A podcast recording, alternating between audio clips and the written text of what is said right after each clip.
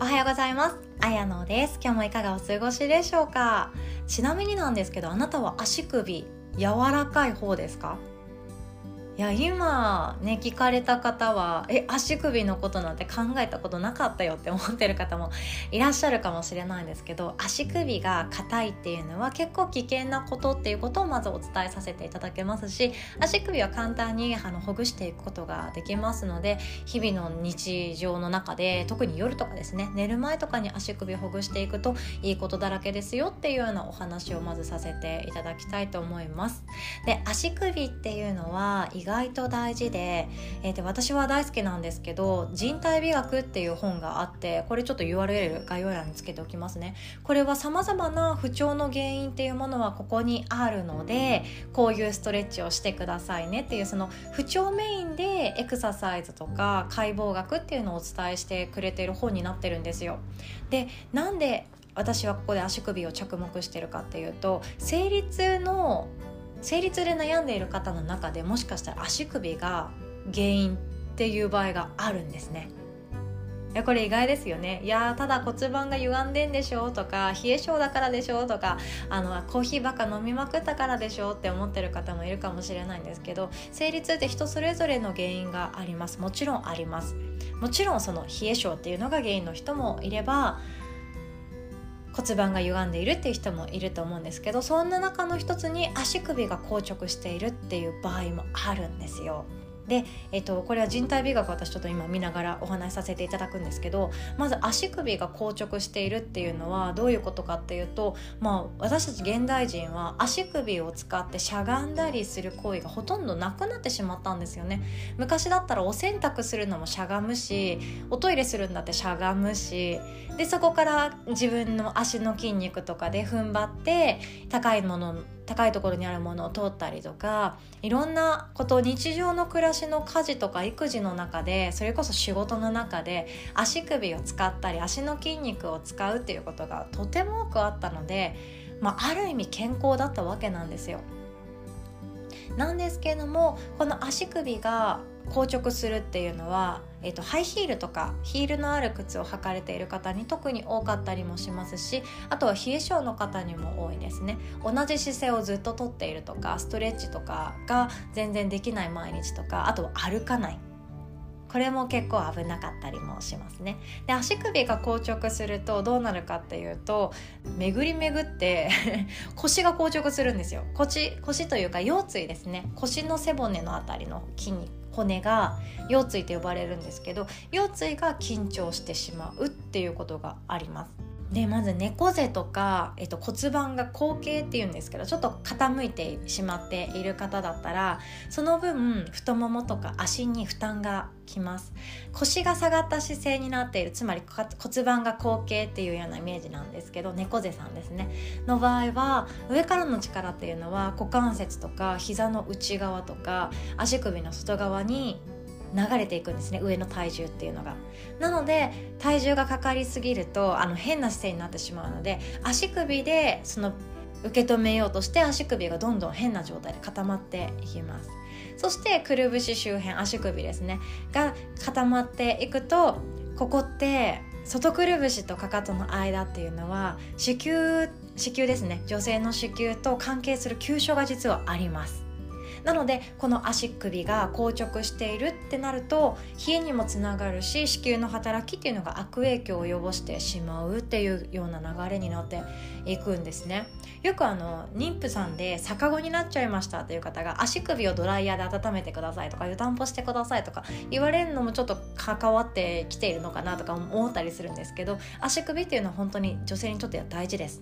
で腰の差がって腰が下がって悪影響が重なって加えてホルモン分泌とか排卵っていうものに支障が出てきて月経痛っていうのがあってしまったりもうもしくはもっとひどいと不妊症っていうものにつながってしまったりっていうことも考えられるそうなんですね。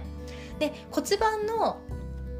開閉ができうまくできなくって生理痛になるという人もいるんですよこれ昔の私なんですけど、えっと、骨盤って生理中にちょっと開いてで生理が終わったら閉じてシュンとしてスマートになるっていうのを繰り返していくので女性ってねほんと不思議な体ですよね。で妊娠中は骨盤がゆるゆるになっていたりもするんですけどこの開閉っていうものが柔軟にできなくなってしまう。これは筋肉が変な状態で硬直したり緊張してしまっているとできなくなっちゃうんですけどこれができないとあの経血ですね外に血を流すっていうことがうまくできなくなってしまって体の中をぐるぐると循環してあの体がまた冷たくなっていく。デトックスが上手にできないっていうようなデメリットもあるそうなんですね。なので腰椎4番と呼ばれたりするんですけど腰の緊張と足首の硬直っていうのは密接に関わっています。そして足首っていうのはそのちょっと上にある膝の筋肉すねの筋肉っていうのがあるんですけど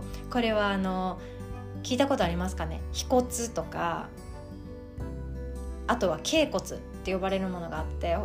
太い骨と細い骨があってその間に筋肉がいろいろとゴーンって交差しながら足首に向かって伸びています。で足首が硬直してしまってそれに合わせて変な歩き方になってしまうと太ももの後ろで歩くことができなくなったりするとふくらはぎがパンパンに腫れてしまったりとかあとは足の冷え性を招いたりもしてしまうんですね。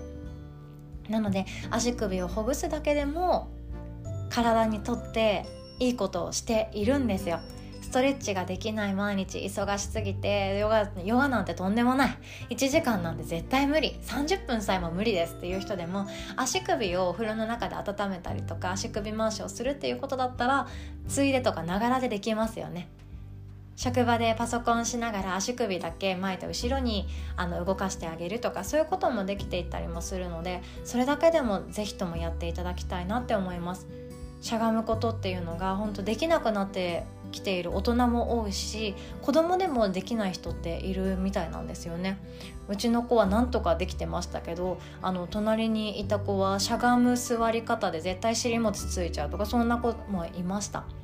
なので足首をねしっかりほぐしていって柔らかくしてあげましょう。そしてご家族の中でシニアと呼ばれる世代の方がいらっしゃればこの足首だけじゃないんですけれども足首を一緒に回すっていうのを一日の中のストレッチで一緒にやってあげるだけでもとてもいいです。足の指先の、えっと、神経っていうのは脳の中で一番遠くて鈍りやすいところなんですね。なので足の指先を動かしてあげるだけでも認知症のリスクっていうのが減っていったりとかボケ防止になったりもするそうなので足首を一緒に動かしながら呼吸をするってだけでもいいんですよ。で例えば私がよくやってるのは右の足の指と左の手の指を絡め合わせて足の指の間に手の指を入れてあげてまずこれで痛いっていう人もいるんですけどね。これで手前に引く時に吸って反り返して土踏まずを伸ばす時に吐いてっていうのを繰り返すだけでいいです。でできれば浮いている方の手今だったら右手が空いてるので右手で右足首を軽くタッチして温めながらこの呼吸を軽く、まあ、1分ぐらい続けていただくだけでもいいです。これは老人ホームとかでシニアヨガやった時には必ずやるようにしてるんですけどそういうこともあの体にはいいことなので是非とも家族の中でやってみていただけるといいかなって思います。今日も最後までお聴きくださりいつも本当にありがとうございます。足首をほぐすっていうのは本当にお手軽です。お手軽なのでぜひともやりましょう。私もやります。今日も良き一日をお過ごしください。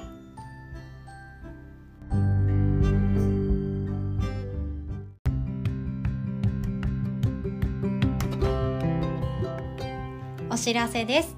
今回ですね2021年上半期ということで1月2日からそして6月25日までの満月と新月の日に開催していたヒーリングヨガの動画をまとめた動画セットをご用意させていただきました。これまでですねコラムは12本やってるのかな？12本やっていてでおまけの、えーと、ディープリラックスそして慈悲の瞑想っていう30分のリラックス系のヨガレッスンの動画を1本おまけでつけておりますなのでですね見逃してしまっていたって浴衣。そして私の個人の LINE では毎回録画動画を後日シェアさせていただいてるんですけども過去の動画を遡って見返したいなっていう方におすすめの動画セットになっております。お値段はですねほんと1000円ということでランチ1回分のお値段です。でコラムリストをちょっと読みますね。えっとまずは1月2日手帳で2021年をメイクする。そして新年のサンカルパっていうのをやってます。サンカルパはですね新年にしがちな教室がとても多いんですけど定期的にやった方がいいです。自分っていうものをイメージリングしていくっていうのはとても大事なので定期的にぜひとも叶えたいものが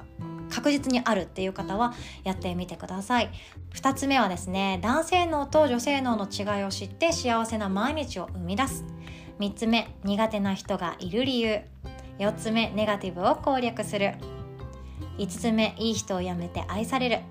6つ目やりたいことに気づく。7つ目自分軸で生きるための他人の心理学。8個目知ってると人生に役に立つ信頼貯金。9個目うつの見える化。10個目アーユルベーダで自分を知る。11個目他人を変えたくなったら。12個目新しい自分で生きるための7つの習慣。この前のやつですね。そして13個目は今日から使える人相学入門ということでで14個目はおまけ30分ディープリラックス。そして慈悲の瞑想というレッスンの中の動画をつけております。詳細はですねこの音声の概要欄に載せておりますので是非とも興味ある方はチェックしてみてください。そして毎回ですね1月2日に開催した手帳で2021年をメイクするっていうのとサンカルパの動画につきましてはこれまで同様新しい動画の概要欄に載せるようにしているんですね。手帳の使い方ってやっぱみんな知っておいてほしいなって思ってしまう載せるようにしてるんですけどこれまでのコラムはまた引っ張り出して無料でプレゼントするっていうのは今のところまだ考えておりませんのでポッドキャスト感覚で聞いてみたいなっていう方は是非ともですねチェックしていただけると嬉しいです。毎回私が、えっと、マインドマップかパワーポイントで資料を作ってそれを見せながらのお話になっております。ベースっていうプラットフォームネットショップの販売のプラットフォームがありますのでそこで購入することができます。クレジットカードとか銀行振込とかコンビニ決済とか何でもいけます。お気軽にどうぞ。というようなお知らせでございました。それではまた。